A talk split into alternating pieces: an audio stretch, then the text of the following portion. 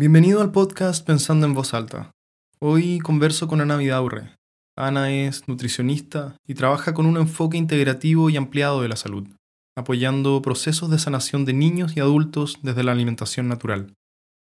Aquí hablamos sobre las dificultades que tiene la ciencia de la nutrición para llegar a consensos, sobre el problema que significa una mirada reduccionista sobre la alimentación y sobre los lazos que existen entre alimentación y espiritualidad. Que lo disfrutes. Hola Anita, bienvenida. Eh, bueno, gracias por tomarte el tiempo para conversar unos minutos conmigo. Em, y quizás sería bueno partir porque me cuentes un poco dónde y cómo nace tu interés por la nutrición, algo sobre tu recorrido también y a qué dedicáis la mayor parte de tu tiempo hoy. Mm, bueno, gracias a ti por, por, por esta invitación, por conversar, yo feliz. Eh, mi interés por la nutrición nace mucho como por una historia familiar. Eh, yo vengo de una familia, mi familia materna es una familia bien grande, bien achoclonada y una familia como que se reúne mucho en torno a la comida, al compartir, al disfrutar. Y además de eso, en mi familia, yo te diría por ahí por los 90, varios de mis tíos y tías em, empezaron como a engordar y llegaron a un punto en que tenían obesidad mórbida y tuvieron que, en mi familia hay como cinco personas operadas de, de bypass gástrico por, obesidad, por enfermedades cardiovasculares, digamos. Mm. Entonces estaba como esta cosa, como un vínculo súper bonito, súper afectivo con los alimentos, y estaba este otro cuento como de, de enfermedad, y, ante ese como panorama familiar, mi mamá siempre, de chiquitita, como que me intentó educar, ¿cachai? Como para que, para que yo no, no sufriera lo que sufrían mis tíos. Y desde chica como que comiera comida de verdad, que no comiera tanto. Entonces siempre tuve ese bichito, yo te diría, no sé, y, y me pasaba que yo vivía en Conce, ponte tú, y, y, me, y venía a Santiago a la casa de mis tíos, estos tíos gorditos, y me quedaba un mes con ellos y yo veía como los hábitos en la casa de ellos, los disfrutaba y después volví a mi casa y era otra cosa. Entonces siempre estuvo esa evidencia y de ahí cuando fui adolescente yo como que empecé de una manera como súper intuitiva a experimentar con mis alimentos, a mm, dejar de comer en ciertos ratos y, yo como sentía un, un cambio en, en mi cuerpo, en mi vitalidad, a nivel mental, como en términos de lucidez. Y por ahí, por ahí llegué, por ahí el interés, tiene mucho que ver con, con mi familia. Y bueno, estudié nutrición, nunca, como, nunca revisé en detalle qué se trataba la carrera mucho, como que me pareció fantástico que existiera una carrera que se dedicaba a investigar esto, pero no, no lo pasé muy bien en la U porque el abordaje era bien, limitado, bien como reduccionista, pero cuando salí tuve harta suerte, eh, yo no conocía centros o donde se aplicara la medicina que yo estudiaba o que yo soñaba, que yo intuía. Y al año de salida trabajé en consultorios y llegué a un lugar donde se trabajaba con medicina integrativa. Y después como que se me abrió camino en la medicina antroposófica, como que fui haciendo mi propio camino ahí bien busquilla, eh, y ha sido, han sido 11 o 12 años desde eso, y bueno, trabajo con grandes maestros, em, médicos principalmente, súper generosos con el conocimiento, con, con equipos, como con dos equipos diferentes, eh, y, actualmente, mm, bueno, yo me he movido harto, yo viví en Santiago, Chillán, Santiago, bien, bien inquieta, buscando mucho la vida como de provincia, más tranquila, pero hace un año que vivo en Santiago, estoy súper contenta aquí, y trabajo en este momento, mi tiempo se divide 50 y 50 entre eh, el trabajo en la consulta ahora vía online em, y, estar con mis hijos y como mi vida personal, ¿no? Súper.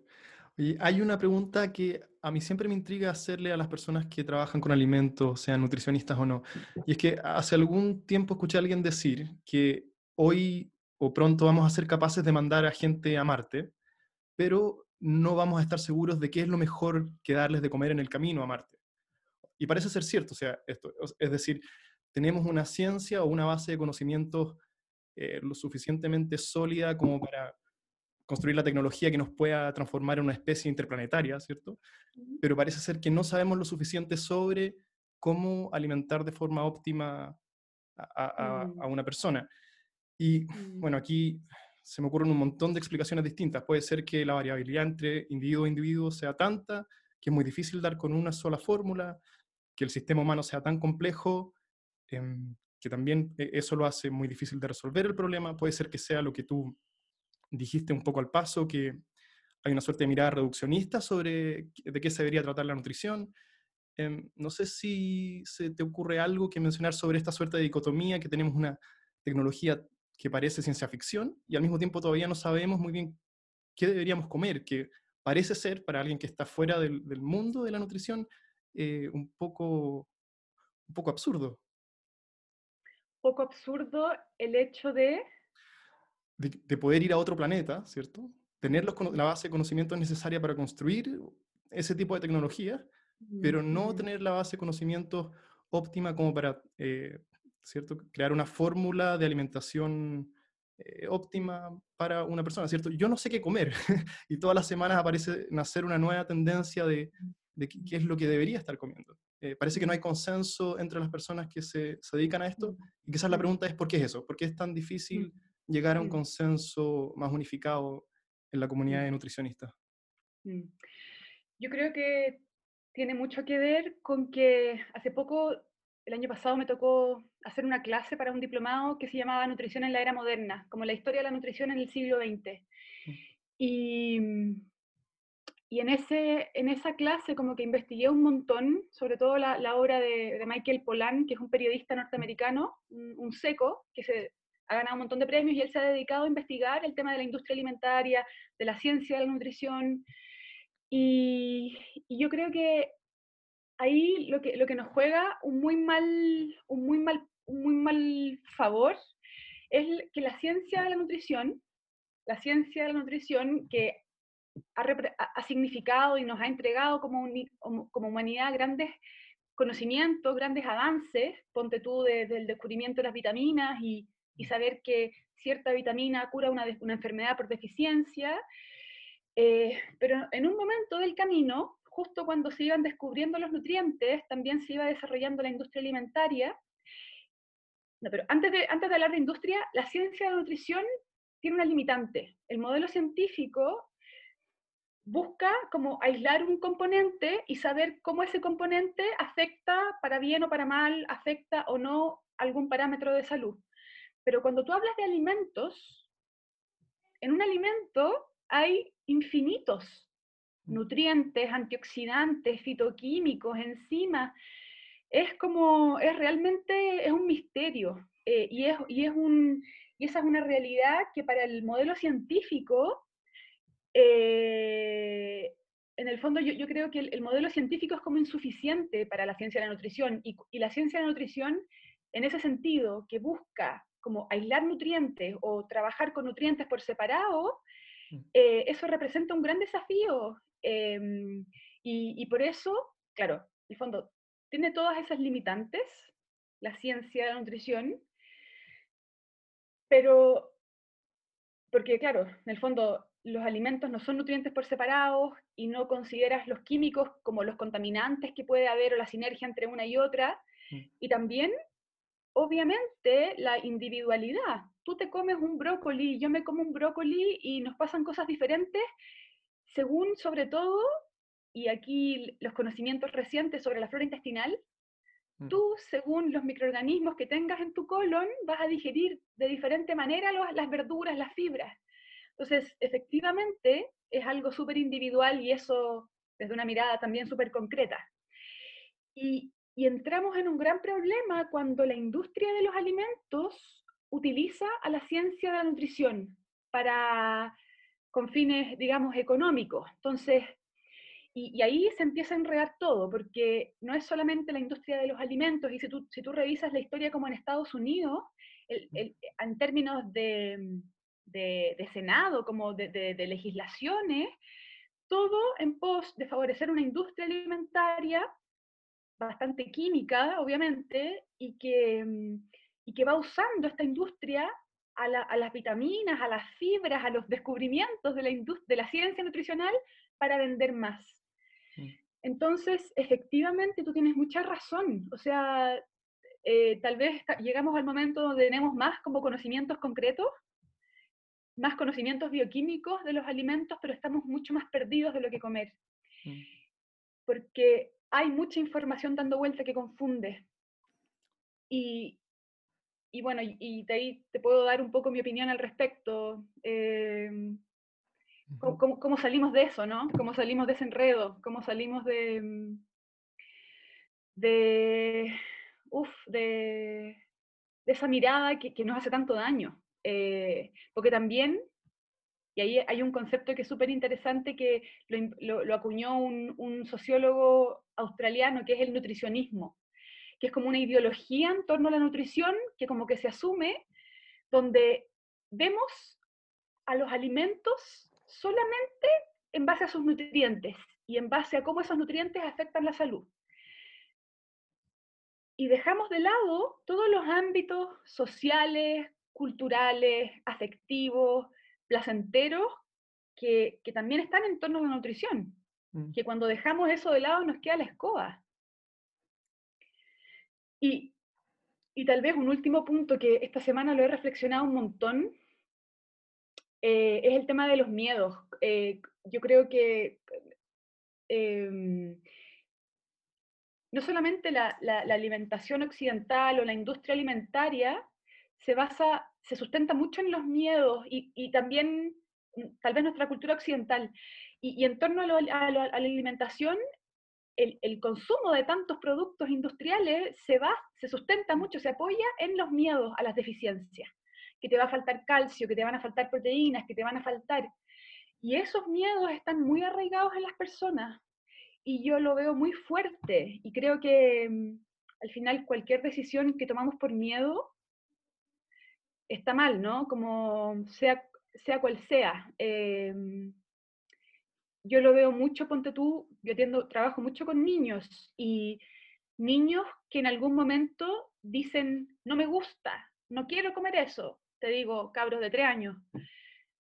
Y los papás, los cuidadores, ante el susto de que el niño le falte calcio, le falte no sé qué, entramos en una rueda de darle al niño solamente lo que le gusta, solamente lo que él se come inmediatamente, y, llegamos a una cosa súper bizarra y que yo creo que tiene que ver mucho con que en el fondo, antes de poner, o sea, como ponemos a los nutrientes primero en vez de poner como el vínculo con, con una alimentación diversa, en el fondo, mm. cómete lo que hay porque eso es lo que hay hoy día. Entonces, sí, sin duda es un tema súper em, como mm, complejo y yo estoy súper de acuerdo contigo. Eh, y lo que yo, yo también estudio mucho las, las medicinas como tradicional, las medicinas tradicionales ancestrales, como la medicina tradicional china, el ayurveda, eh, la antroposofía, la, la cosmovisión mapuche, y, creo que en esa, en esa sabiduría, en esos conocimientos, hay como un, saber que trasciende todas estas modas, em, que trasciende como estas teorías, eh, como de moda o no, em, que apelan mucho a, la, a, que, em, a que al final lo más importante para la salud no es el cuerpo físico. Lo más importante es que el ser humano se conozca a sí mismo. Sí, quiero, llegar para allá después porque he visto que hablas sobre alimentación y espiritualidad, pero antes de eso, sí, estoy de acuerdo con lo que dijiste. Y también hay un problema adicional que es, parece ser como más fácil em, acoplarse al modelo mental de que somos una suerte de máquina que responde a este nutricionismo, ¿cierto? Si yo solo eh, consumo los suficientes gramos de, ¿cierto? La distribución que sea, voy a tener los resultados que quiero. Y mm, ¿cierto? Yo, yo he caído en eso también, me he bajado aplicaciones en las que pongo exactamente todo lo que como y veo cuánto he dividido mis macronutrientes en ¿cierto? la proporción exacta de acuerdo a lo que la aplicación me dice y no, no, no me ido muy bien. ¿Y, y cuál es, pero mm, quizás para volver un poco a lo anterior, ¿hay algún consenso eh, universal que hoy sepamos em, que ciertas cosas nos hacen mal? Me imagino que el azúcar, no hay controversia de que el azúcar procesada es mala, o, hay, persona que, hay personas que se dedican a la nutrición que, que tienen un argumento a favor del consumo de azúcar blanca. Eh, no, eh, hay un consenso de que el azúcar es mala, ¿Qué, otro, tipo de cosas, caen en esa categoría sobre las que realmente sabemos, sin lugar a dudas, de que nos juegan en contra si lo que queremos es cierto que, el sistema funcione bien? Hmm. Ya, o sea, eh, los hiperprocesados, pero los hiperprocesados, que son todos estos productos de origen industrial que contienen alta cantidad de aditivos químicos. Aditivos químicos, entiéndase, preservantes, espesantes, saborizantes, endulzantes, Mm. etcétera, etcétera. Pero es muy paradójico porque cuando tú estudias nutrición, em, yo de repente en algunas redes que tengo publico como, mira, este pollo en realidad tiene 10 ingredientes químicos, o este pan tiene 30 ingredientes químicos. Y me dicen, abajo la gente me comenta, pucha, la nutricionista me recomendó comer ese pan. Porque claro, todavía está imperante y no ha habido una renovación en las facultades y está el foco en los nutrientes. Entonces, si ese pan tiene tantos nutrientes, si calza con ese, con ese esquema, es bueno. Si es light, no tengo idea. Entonces, te digo como desde la mirada más integrativa de la salud, em, los, los hiperprocesados, cuando yo compro un pan, el pan, si yo hago pan en mi casa, ocupo tres, cuatro ingredientes. Si yo compro un pan que tiene 15 o 20 ingredientes, eso es un hiperprocesado. Un agua con sabor es hiperprocesada. Eh, las galletas comerciales, las barritas, el yogur también, que se vende como un producto súper sano, los yogures normales tienen 15 ingredientes. Todos esos productos que, que, están, que tienen un alto contenido de estos aditivos químicos que pueden actuar como toxinas, como alérgenos, Em, son alimentos que van como sobrecargando el hígado, que pueden generar procesos en términos inflamatorios, o sea, que pueden generar procesos inflamatorios en términos digestivos, ponte tú, que pueden alterar la flora intestinal. Eso está demostrado. Y entonces yo te diría, ¿qué productos son dañinos? Los hiperprocesados y el azúcar refinada. Mm. Y es increíble la, prevalencia que tienen en, en, todos los lugares de... Nosotros experimentamos con dieta con la Vale bien seguido, hacemos, no sé, algunos meses sin gluten o ese tipo de, cosas. Y mm, alguna vez cuando hemos hecho dietas sin azúcar por harto tiempo, sin nada, eh, y vamos, tratamos de comprar pan en alguna parte y uno empieza a mirar la lista de ingredientes, no hay ningún pan que no tenga, que no tenga azúcar. Y, hubiese sido quizás uno de los últimos lugares donde antes de revisar el etiquetado yo me hubiese esperado encontrar azúcar, ¿cierto? Porque el pan no, al menos no, no se me hubiese mm. venido a la cabeza. Mm, ¿Y qué mm. tan la solución entonces, antes insinuaste que tenía algunas ideas sobre cómo salir eh, de aquí? Me imagino que no puede solo venir de un ejercicio de voluntad del individuo, ¿cierto? No puede ser que, que todos tengamos una suerte de despertar, ¿cierto? Nos demos cuenta que estamos comiendo mal y en un ejercicio de voluntad casi que de santo decidamos comer sano, sino que tiene que haber algo más del sistema, ¿cierto? O, o no sé, ¿Qué se te ocurre? Mm, ¿Qué, ¿A mm. dónde apuntabas cuando decías que se te ocurren mm. soluciones? Bueno, yo creo que los procesos son súper diferentes en, yo que trabajo con, con personas, yo que trabajo con el tema todos los días, eh, creo que los escenarios son súper diversos. Hay personas que traen como una inquietud, que traen personas que tienen como una sensibilidad con su cuerpo, unas personas que son más sensibles. Entonces como que empiezan a, a cuestionarse y escuchan algo y empiezan a experimentar. Hay personas, yo te digo, sobre todo personas mayores, que a pesar de que están muy enfermas, me acuerdo dos mujeres que atendí ayer, hay personas que traen tan arraigadas sus culturas, sus costumbres, que como dejar de comer pan, dejar de tomar once de verdad, que podéis estar, puede estar todo cayéndose a pedazos, como tu riñón, tu estómago, tu hígado, y tú como que, no, pero es que no sé si puedo hacerlo. Entonces, em, yo creo que el, yo creo que lo, primero, y, y, recojo algo que tú dijiste, porque nuestro, nuestra sociedad es muy mental. Vivimos muy en la mente, como una mente hiperactiva, llena de estímulos, nos, nos, nos reconocemos y nos, nos, nos ¿cómo se, ¿cuál es la palabra? Nos asociamos a nuestra mente y como súper exitista, todo como en base a la mente. Y creo que el ejercicio tiene que ir más como por em, volver como al, al sentir, al, al, sentir el cuerpo, al escuchar las señales del cuerpo. Em, y día a día, como antes de despertarme y empezar a comer, como revisar, ¿por qué estoy comiendo? Mm. ¿Por hambre real? ¿O por costumbre? ¿O por aburrimiento? Mm. ¿O porque me dijeron que es bueno? Siento que ese ejercicio de, de tal vez primero reconocer, primero reconocer que, o saber que lo que comemos va a formar nuestras células, tiene una información, tiene una energía, tiene microorganismos que nos va a ir formando. Y en eso como empezar a escuchar y poner atención cada vez más al, al cuerpo. Y como en paralelo, porque yo creo que para poner más atención al cuerpo hay que ir bajando como esta hiperactividad mental. O al menos, o al menos poder como, yo creo como el ejercicio como de subir un poquito, verse desde arriba y decir, ok, está mi mente hiperactiva, ¿cachai? Esa es mi mente, no soy yo. O, mi cuerpo está enfermo, o, o, me siento mal de esto, pero eso no soy yo, un poco como autoconocimiento,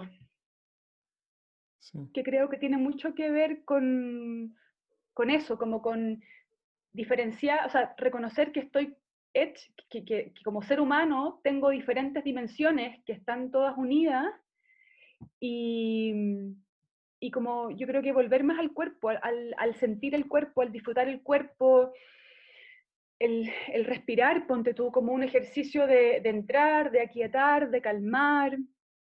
Y cuando tú vas haciendo eso, ojalá ir eligiendo los alimentos en base un poco a tu sentir, o sea, ojalá ir, o sea, poder comer cuando tú tienes hambre y, quiero algo dulce o salado o líquido o, más sólido o frío o caliente y ir de a poquito, yo sé que no es fácil, como ir recuperando como esos sanos instintos que pueden estar muy dormidos. Y, y otra tareita ahí como fundamental, aparte de, de conectar más con el cuerpo, y de ir, ir observándose más para conocerse mejor es diferenciar lo que es un alimento de verdad mm. de lo que es un, un, producto químico, digamos. Porque esos productos químicos no van a favorecer ningún proceso de instinto. Esos productos químicos están hechos para generar adicción, para mm. desordenar mis hormonas, si yo estoy tomando bebida todo el día, después me quiero comer una papa frita porque de extremo dulce a extremo salado me voy a ir. Sí, estoy de acuerdo con todo, todo lo que dijiste. Volver al mm. cuerpo es algo que nadie nos enseñó a hacer. Y hay mm. un problema adicional que mencionaste un poco al paso cuando hablaste de señoras que están muy enfermas, eh, pero que aún así no quieren cambiar sus hábitos alimenticios. Y quería preguntarte qué, ¿Qué puedes hablar sobre eso? ¿Por qué amarramos tanto de nuestra identidad a lo que comemos? ¿Por qué es típico que en la oficina hay una persona que es la que siempre llega con algo dulce, está el bueno para los asados? Em, ¿Por qué tanto de quién somos se ve atado a lo que comemos? ¿O, qué, mm. qué, puedes decir sobre, sobre ese tema? Uf, ahí eh, es profundo, tiene que ver con, mm. con, patrones que uno trae de la infancia, ¿no? Como... Como te decía, la alimentación viene vinculado a temas em, afectivos. Mm. Eh, desde lo que comimos desde chicos o lo que, cómo se nos enseñó a comer, porque tenía pena y me regalaban un chocolate o se iba no sé quién y me compensaban.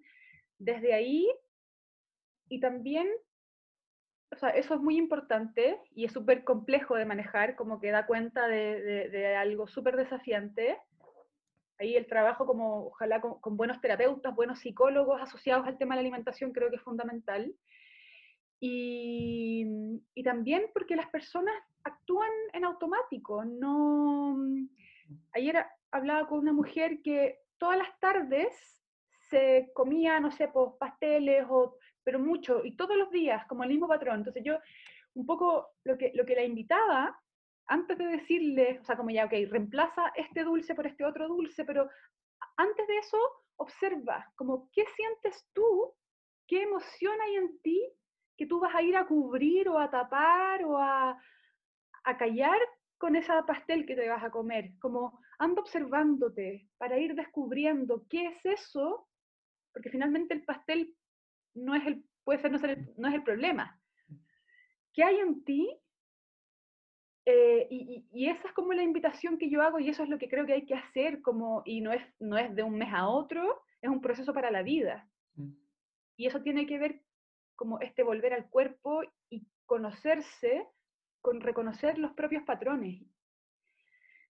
Y, bueno, y ahí pueden surgir cosas tremendas, desde traumas infantiles, miedos, carencias profundas, em, que buscamos saciar eh, o acallar con, con estos sabores que son dulces, que son relajantes, que son como que distienden.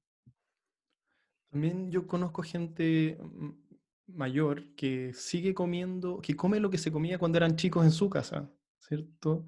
Personas que parecen querer regresar a cuando quizás, no sé, todo era seguro y calentito y, volver a sentirse en casa.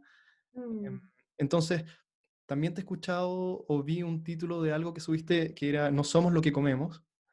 Mm. Eh, yo estoy, creo que de acuerdo con eso, pero en parte somos lo que comemos también. Ahora, mm, creo que no, porque si llevamos esa frase al extremo, ¿cierto? Las últimas consecuencias son que si alguien solo come comida chatarra, quiere decir que es una persona chatarra, no, ¿cierto? Y alguien que solo come, eh, que tiene una dieta orgánica, no es, no es un ideal de persona. Hay personas que comen muy mal y que son un ejemplo de entrega y de compasión, y hay personas que tienen una dieta muy limpia y comen solo, no sé, jengibre y semillas de chía, eh, pero que son un nudo de histeria y de neurosis. Entonces, no sé si puedes hablar un poco de eso, sobre la idea de que no, no somos lo que comemos, a pesar de que escuchemos tanto el opuesto de esa frase.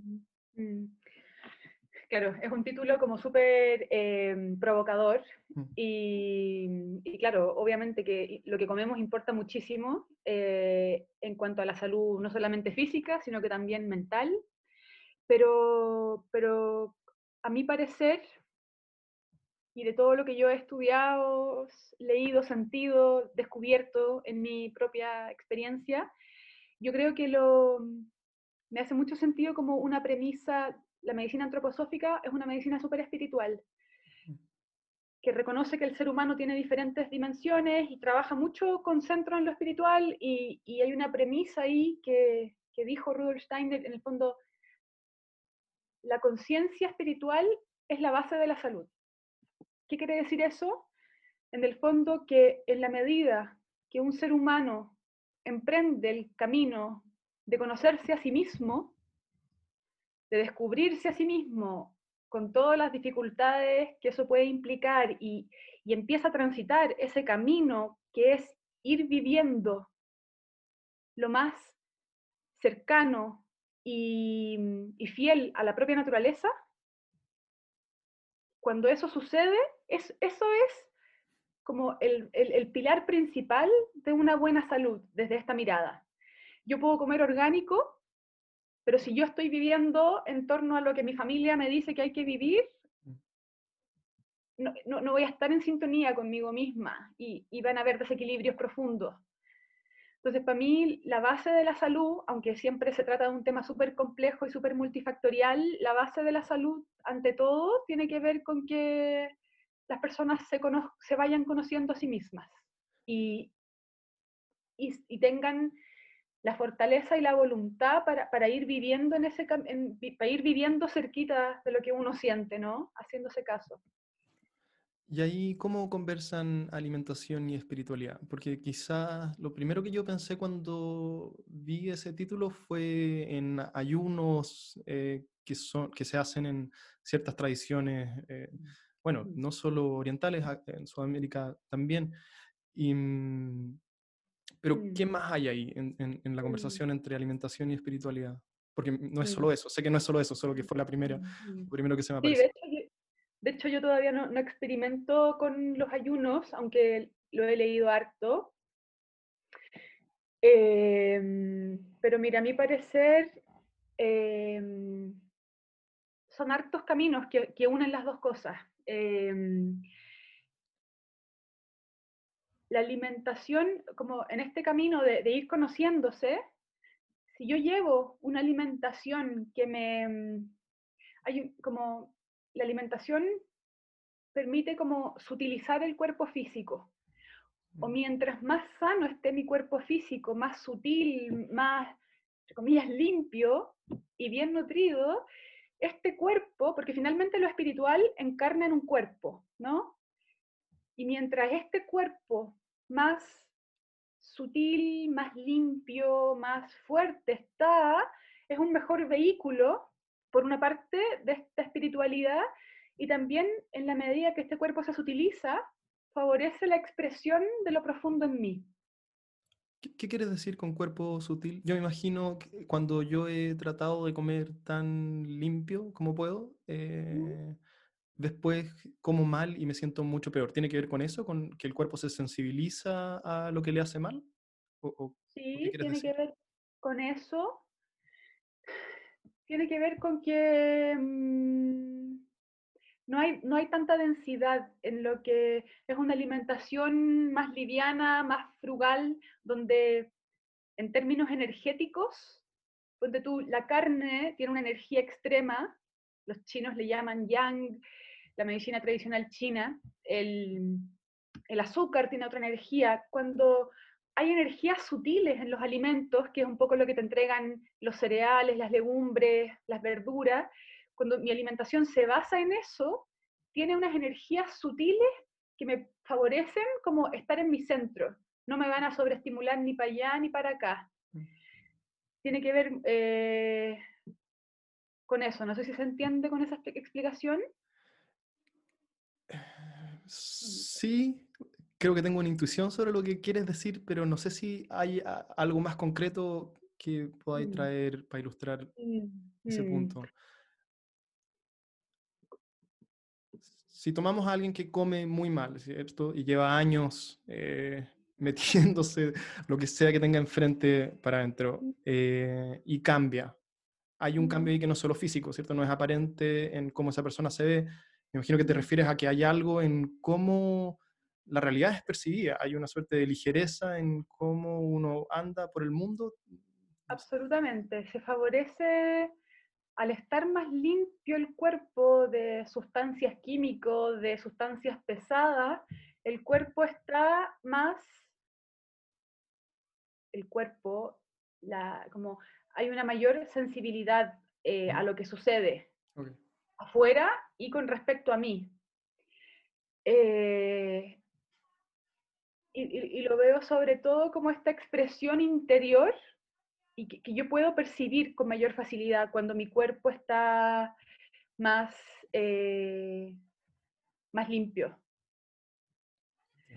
Em, por otra parte, también la espiritualidad está muy presente en la naturaleza, ¿no? Como, y cuando a través de la energía vital de los alimentos, de, las de los alimentos frescos, de los alimentos naturales, también uno va como adquiriendo, ingresando al organismo esta energía vital, que también em, abre canales y, entrega eh,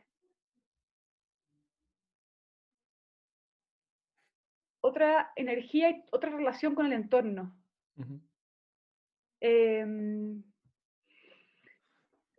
Entonces, está ese punto como de, limpiar y utilizar el cuerpo, está el punto como de la energía vital de los alimentos, finalmente esa, energía, esa luz del sol.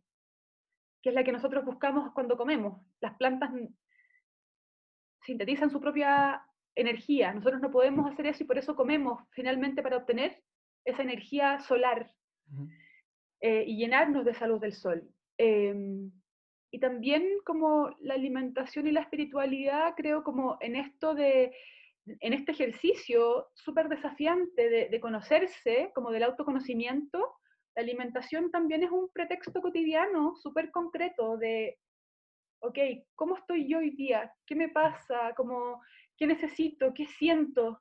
Es como un pretexto y un como una actividad que todos los días comemos que, que permite como mm, hacer terreno este, esta existencia. Claro, es una forma de... Eh, Sí, estoy, estoy pensando que le agrega también una cualidad a la vida como de mayor atención a lo que está pasando, ¿cierto? Hay mm, menos cosas que pasan desapercibidas y, en, y menos cosas que pasan en modo automático, como dijiste antes. Yo te, mm. te, cuento, una vez, la primera vez que hice una meditación guiada con comida, nos, nos dieron, éramos un grupo de gente y nos pasaron una bolita de chocolate que en el interior tenía chocolate líquido hiperprocesado, pero bueno, la experiencia no se trataba de eso, tenía que ver con, con la subjetividad de comérselo. Y la instrucción es, cierto, tómatelo muy en calma, cada movimiento involucrado con el comerse la bolita de chocolate tiene que ser tan lento como puedas. El, punto no es hacerlo lento, sino prestar atención a lo que está pasando. me acuerdo que, bueno, te metes el chocolate en la boca y en algún minuto lo, lo masticas y lo rompes y todo el líquido interior se inunda tu boca y fue una explosión de sabor que, que nunca me había pasado. Y era una bolita de chocolate del porte de un vicio. Y me había tragado antes muchas barras de Semenús enteras sin prestar atención y nunca habían sido tan disfrutadas como esa mm. pequeña bolita de chocolate. Em, mm. No sé si tú trabajas también con eso, con mindful, con comer mindful y ese... Sí, pues con el ritual de alimentarse. Mm. Em, sí, pues, o sea, revisamos eso también eh, y creo que mm, la forma como se come, el acto de comer es tan importante como lo que estamos comiendo. ¿Y por qué, ¿por qué eh comemos tan ansiosos, tan apurados? ¿Por qué estamos tragando? Porque vivir, todo, todo yo, yo siento que todo lo que se hace, se hace como en una dinámica mm. automática y no, no yo, yo, siento que es como una cosa más de todo lo que hacemos, como es como parte de, un, de una dinámica, eh, donde siempre hay mucha prisa, donde mm, no, no, sabemos, no sabemos estar en el, en el aquí y en el ahora. Y, y, en mi experiencia personal, el año pasado para mí fue súper eh, intenso, como en términos de cambio de ciudad, con dos niños, como haciéndome cargo harto sola, colegio, jardín, trabajo. Y, en esta como rutina de tanto correr, em, el momento de desayunar, el momento de almorzar, como ese prender una velita, te juro que era como mi, mi clase de yoga diaria, como que, que no podía tener. Em, y es tan, cambia tanto el acto. Eh, es, una revolución.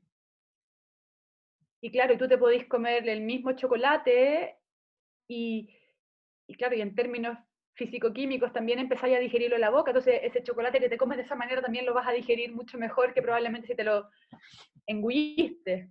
Mm. Eh, entonces, eh, trabajo ese tema, sobre todo cuando hay personas, no, no solo, o sea, en personas adultas donde percibo que hay un tema de, de un comer súper automático, y también en niños, ponte tú, niños que tienen problemas de dinámica con la comida, como les digo a los papás, como no pongamos solamente el foco en, lo que hay en el plato, también como que el plato, servir los alimentos de manera bonita y tal vez cambiar un poco el lugar, si es que ya hay como una mala experiencia con la comida, y poner unas flores, poner una vela, que el niño la apague, eh, como si vamos, si entendemos la importancia que el comer tiene para la salud eh, y las, implicancias concretas que tiene para nuestra vida, eh, démosle la importancia a ese acto. Mm. Sí, otra cosa. No, no, dale. Otra cosa a la que eh, hacer eso que decías tú, tomarse, no es necesario que sea siempre un, un, ritual, pero tomarse con un poco más de calma y atención al momento de comer, es que le abre la puerta a todas las otras cosas que hacemos de forma automática, a mirarlas con cierto detenerse y prestarles atención y ver que hay una profundidad inesperada en casi todo lo que hacemos, no solo en comer. Mm. Oye, Anita, ya estoy un poco consciente de tu tiempo. Te quería hacer una última pregunta. ¿Cómo o qué cambios has visto en ti desde que has empezado a tomar conciencia de, tu alimentación, más allá de lo que has facilitado a otros o los cambios que hayas visto en quienes atiendes, sino que personalmente? Eh, ucha, grandes cambios desde al, principio cuando comencé, y ojo que mis cambios de alimentación es muy loco porque el, el enfoque de la, de la universidad de la, de la nutrición occidental científica es tan limitado que yo en la universidad no hice cambios.